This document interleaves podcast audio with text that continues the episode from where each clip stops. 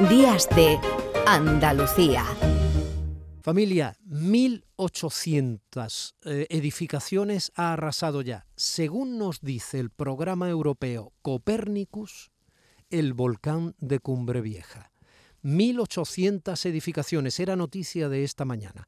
Pero, ¿qué es el programa Copernicus? ¿Pero con qué satélites opera el programa Copernicus? ¿Y qué tiene que ver con nosotros los andaluces? Pues se lo voy a contar. En Canal Sur Radio, Días de Andalucía, con Tommy del Postigo.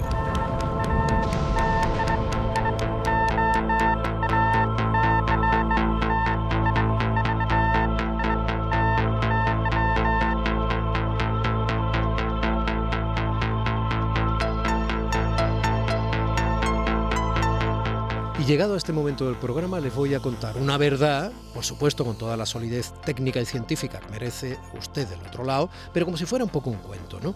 El cuento se llamaría El volcán de Cumbre Vieja y la Agencia Espacial Europea. Y usted dirá, bueno, pero hablar del espacio y tal. Lo primero que tiene usted que saber es que la Agencia Espacial Europea también la pagamos un poco los andaluces. Y quizá no lo sabemos, ¿no? Porque la Agencia Espacial Europea tiene detrás a muchos países que la soportan, la apoyan y evidentemente la, la patrocinan y uno de ellos es España. Muchas de las espectaculares imágenes mediante las cuales geólogos, periodistas, espectadores como usted de todo el mundo están comprobando las características de la erupción del volcán en La Palma, esas imágenes las están recogiendo y transmitiendo los satélites Sentinel, centinelas. La monitorización y el seguimiento del volcán se hace según el programa espacial Copernicus, que es una iniciativa conjunta de la Unión Europea y la eh, Agencia Espacial Europea, ¿no? se llama la, ESA ¿no? en el acrónimo en inglés. Bueno, en la que participa España, insisto, este seguimiento desde el espacio se coordina con un seguimiento, evidentemente, con todo, con, toda eh, la organización y, los medios del terreno, para cartografiar el volcán, para hacer esos mapitas que vemos en los informativos a medida que se producen sus cambios. Esos mapitas a veces eh, tienen tres o cuatro días eh, antes de esa especie de calco que vemos eh, con respecto a cómo van los ríos de lava tres días después. Quiero decir que los mapas son fundamentales para que Protección Civil, los cuerpos de protección del Estado, etcétera, puedan prever desalojos en función de la afectación a polígonos industriales, a cultivos, a casas particulares, infraestructura, etcétera, que puede tener esa nueva erupción o por, o por dónde puede ir discurriendo la lava. Y todo esto viene indicado de principio desde el espacio. ¿no? También se coordina todo eso junto a los servicios llamados de atmósfera, que son los que proporcionan información sobre las emisiones que se están produciendo a causa de la erupción y así se previene la inhalación de gases nocivos pero nocivos, nocivos, como puede ser el dióxido de azufre. Volvemos al espacio. ¿Quién es el responsable de esa misión centinela del Copérnicus que tiene detrás a la Unión Europea y la Agencia Espacial Europea? Pues Ferran Gascón, buenos días. Hola, muy buenas, un placer. El placer es mío, Ferran. O sea, eh, tú estás ahora mismo en Italia, creo, ¿no? Sí, efectivamente. Trabajo en la Agencia Espacial Europea, en, uno de los centros de la agencia que se encuentra en, en la ciudad de Frascati, una ciudad cerca de Roma. La sede central de la Agencia Espacial Europea está en, París, pero luego hay una serie de centros por toda Europa con diferentes especialidades. Hmm. Y tú, dime la verdad, tienes en tu mesa un joystick y cuando lo mueves, los satélites Sentinel enfocan eh, el volcán. no, exactamente, pero lo podríamos ver así también. El, control, el, pilotaje de los satélites se hace desde Alemania, otro centro de la Agencia Espacial Europea que se encuentra en Alemania. Aquí desde, desde Roma lo que hacemos es, el desarrollo de los programas de observación de la Tierra y luego tenemos el soporte de este centro en Alemania, que son ellos los que pilotan el, que pilotan los satélites. Sí. Antes de nada, y por aquello que, de que tú sabes que yo te estoy llamando desde la Radio Pública de Andalucía, eh, ¿esos satélites miran actividad sísmica en algún lugar de Andalucía? Los satélites, eh, o sea, el programa Copernicus tiene varios satélites, tiene, tiene satélites, eh, se llaman los sentinelas, son el Sentinels en inglés, y hay diferentes tipos de, satélites que toman imágenes de, la superficie terrestre y de la atmósfera terrestre. En concreto, para, los movimientos sísmicos, para, terremotos, para observación de, los cambios en la superficie debido a, terremotos, hay el satélite Sentinel-1, que es un satélite radar. Es un satélite que emite, que emite una onda desde el satélite, una onda electromagnética, esa onda se refleja en la superficie y luego vuelve al satélite donde se genera una, imagen sintética de, la superficie tanto de día como de noche.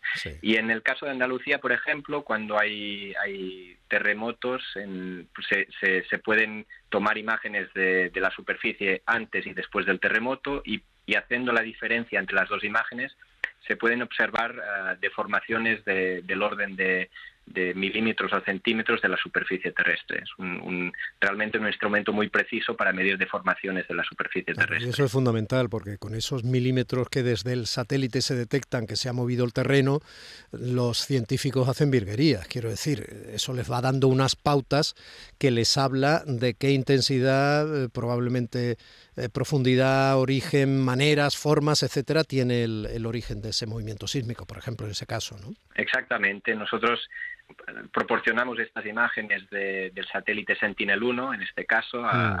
geólogos y ellos se encargan de luego de modelizar los los efectos del terremoto y en el caso de los servicios de emergencia también ayudar a la, población local con la cartografía que se proporciona. Claro, y lo mismo pasó con, por ejemplo, el incendio de Sierra Bermeja, ¿no? que tuvimos aquí en Andalucía, en la provincia de Málaga, cerca de Estepona, en la zona del Valle del Genal y, todo esto, porque supongo que el satélite, uno de los Sentinel, también verían ese fuego atroz, ¿no? Sí, en ese caso, en el caso del incendio en, la provincia de Málaga, eh, se, se, tomaron imágenes del satélite Sentinel-2, que es un satélite en este caso óptico, que, toma medidas de la superficie como, nuestro ojo, vaya, y no solo el, visible, que es lo que nuestro ojo puede ver, pero, sino también toma imágenes en el infrarrojo, que es la, parte del espectro eh, electromagnético que no, que, no puede observar el ojo.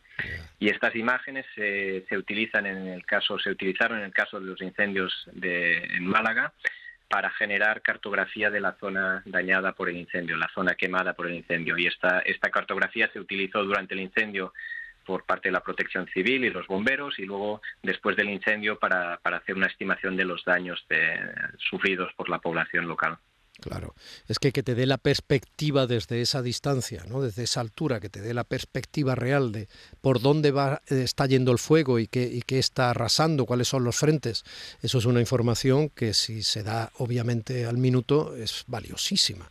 Sí, los, los satélites no siempre pueden dar esa información al minuto. Los, los que pueden dar esa información con una frecuencia mayor son los llamados satélites geoestacionarios, que son un tipo de satélite que gira con la Tierra y los cuales permiten siempre ver, o sea, España o Andalucía en concreto están siempre en visibilidad del satélite. esos son los satélites, por ejemplo, que utilizan los meteorólogos y que vemos cada día en el telediario, por ejemplo.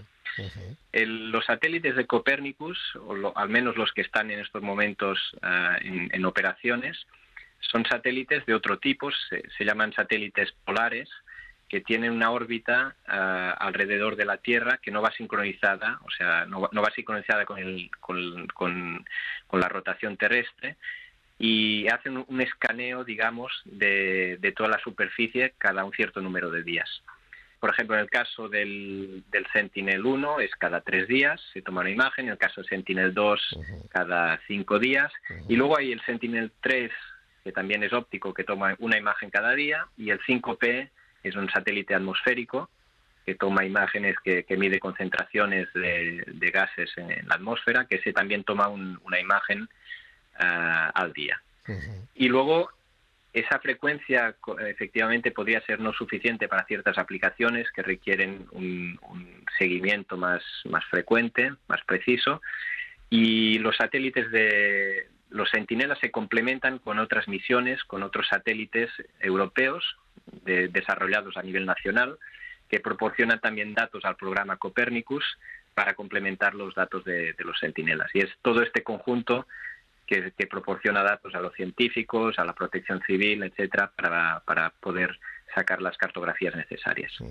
¿Cómo se mantienen estos satélites en perfecto estado allá arriba, Ferran? Este es un, de hecho, es un desafío importante y con el paso del tiempo, como, como sabréis, hay, hay cada vez más satélites que, que se lanzan.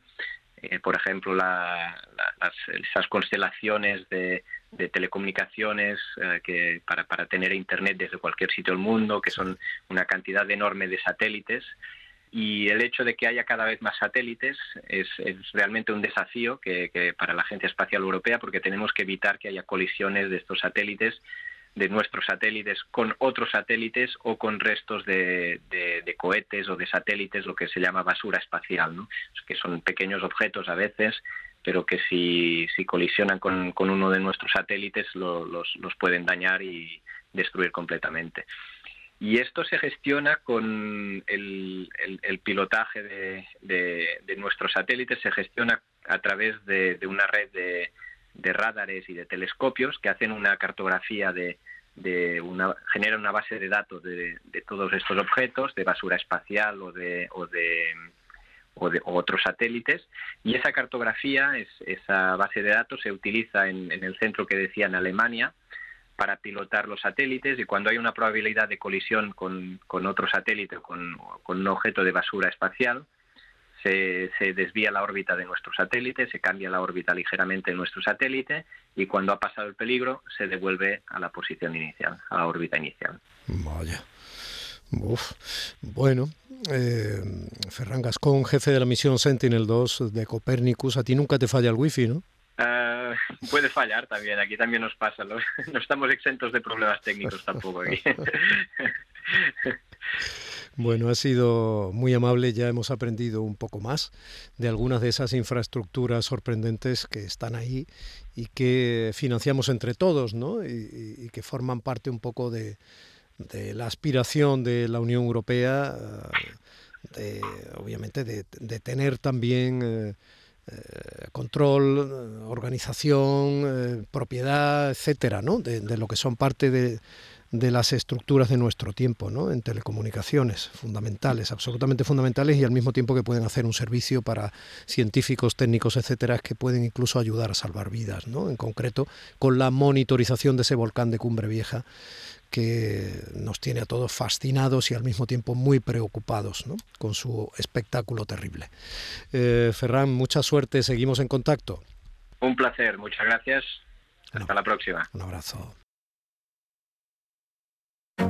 En Canal Sur Radio, Días de Andalucía, con Domi del Postigo.